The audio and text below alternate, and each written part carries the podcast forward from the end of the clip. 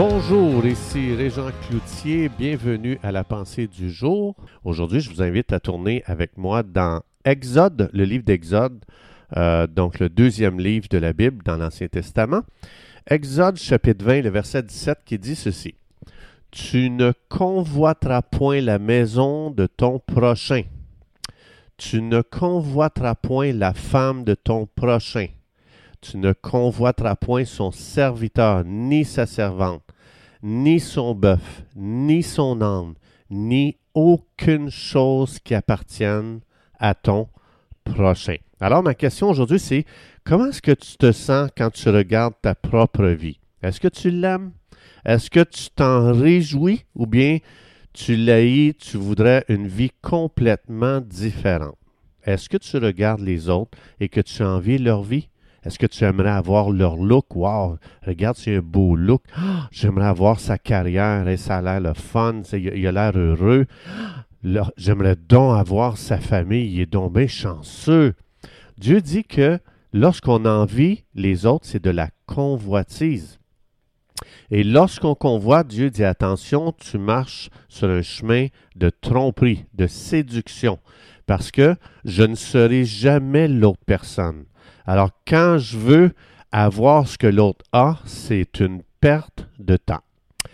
Alors on n'a pas beaucoup de temps, on vit pas tellement d'années, alors c'est important de racheter le temps puis de rentrer dans une découverte magnifique, extraordinaire de qui je suis aux yeux de Dieu. Comment Dieu m'a fait?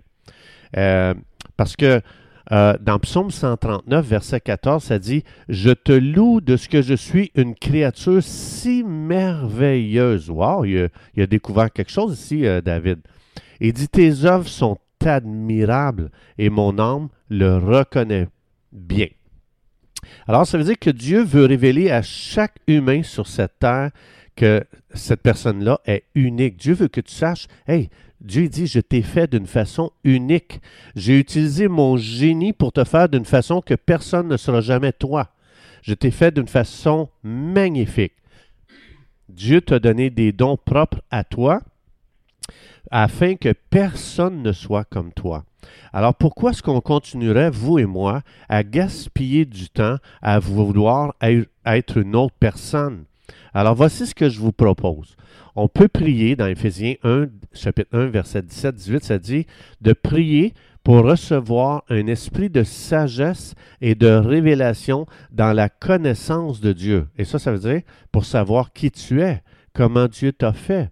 Le Saint-Esprit veut te révéler qui tu es. Tu es tellement spécial, tu es tellement unique, il veut te le révéler.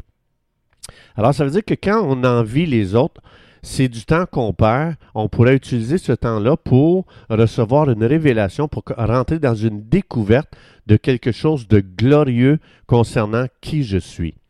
Évidemment, on ne parle pas ici, il n'y a personne qui est parfait, on le sait très bien.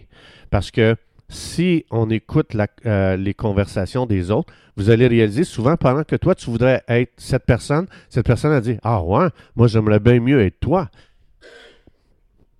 Donc, comme par exemple, on entend des témoignages, les gens, euh, euh, ils ont voulu toute leur vie être des vedettes connues dans le monde entier, puis quand ils deviennent des vedettes connues dans le monde entier, ils aimeraient plus de vie privée. Ils te regardent et ils disent J'aimerais donc avoir ta vie parce que toi, au moins, tu peux aller faire ton épicerie, puis euh, tu n'es pas, pas dérangé. Tu peux vivre librement sans être dérangé.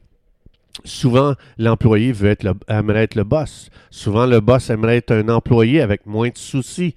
Euh, une fille célibataire aimerait être mariée. Une fois mariée, elle aimerait parfois revenir célibataire. Donc, le contentement dans la vie, c'est pas un feeling.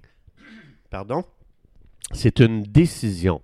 Oui, oui, on veut du changement, ça c'est correct de vouloir du changement, c'est correct de vouloir s'améliorer, mais je peux être heureux aujourd'hui lorsque je suis. Évidemment, je peux faire mieux et je vais faire mieux. Mais il ne faut pas perdre de vue que la vie, c'est un don merveilleux et d'apprendre à être reconnaissant avec ce que j'ai et de commencer à juste vivre dans la reconnaissance, à dire merci Seigneur, merci pour la vie, merci comment tu m'as fait unique, merci parce que tu m'as donné des dons juste à rentrer dans une vie de remerciement comme ça envers Dieu, c'est fou comment ça embellit ta vie. Avez-vous déjà remarqué quelqu'un qui est très reconnaissant? Ah, j'aime donc ça te connaître. Ah, j'aime être ton ami. Ah, j'aime qui tu es. Ces gens-là, là, ils deviennent beaux à nos yeux. Mais quand quelqu'un dit, ah, j'aimerais donc avoir ta maison, j'aimerais avoir ton compte de banque, j'aimerais avoir ton travail, j'aimerais avoir ta, ta position, et les gens te regardent en voulant dire, il boy, il faudrait pas que je fasse un faux pas pour qu'il puisse y avoir un switch avant d'en profiter. Alors, on embellit tellement la vie quand on commence à apprécier comment Dieu nous a fait, et puis de commencer à demander au Saint-Esprit, ouvre mes yeux pour que je vois comment je suis spécial et unique et je veux commencer à vivre cette vie-là. Je veux commencer à opérer dans comment tu m'as fait et je vais commencer à vivre euh, dans une vie qui est belle parce que c'est fait sur mesure pour moi. Il y a quelque chose qui est fait sur mesure juste pour toi. Mais ça, ça se découvre dans une relation avec Dieu.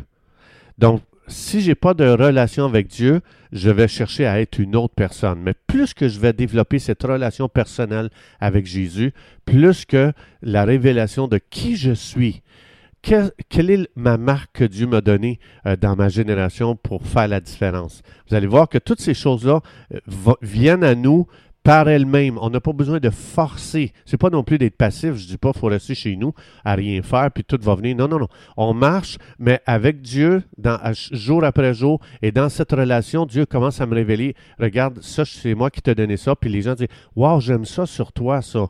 Et puis tu réalises, ah oui, ah, regardons ça. Puis là, tu commences à réaliser que les gens apprécient quand tu es la vraie version de toi-même. Mais la vraie version de nous-mêmes se développe dans une intimité avec Dieu, dans une relation personnelle avec Jésus.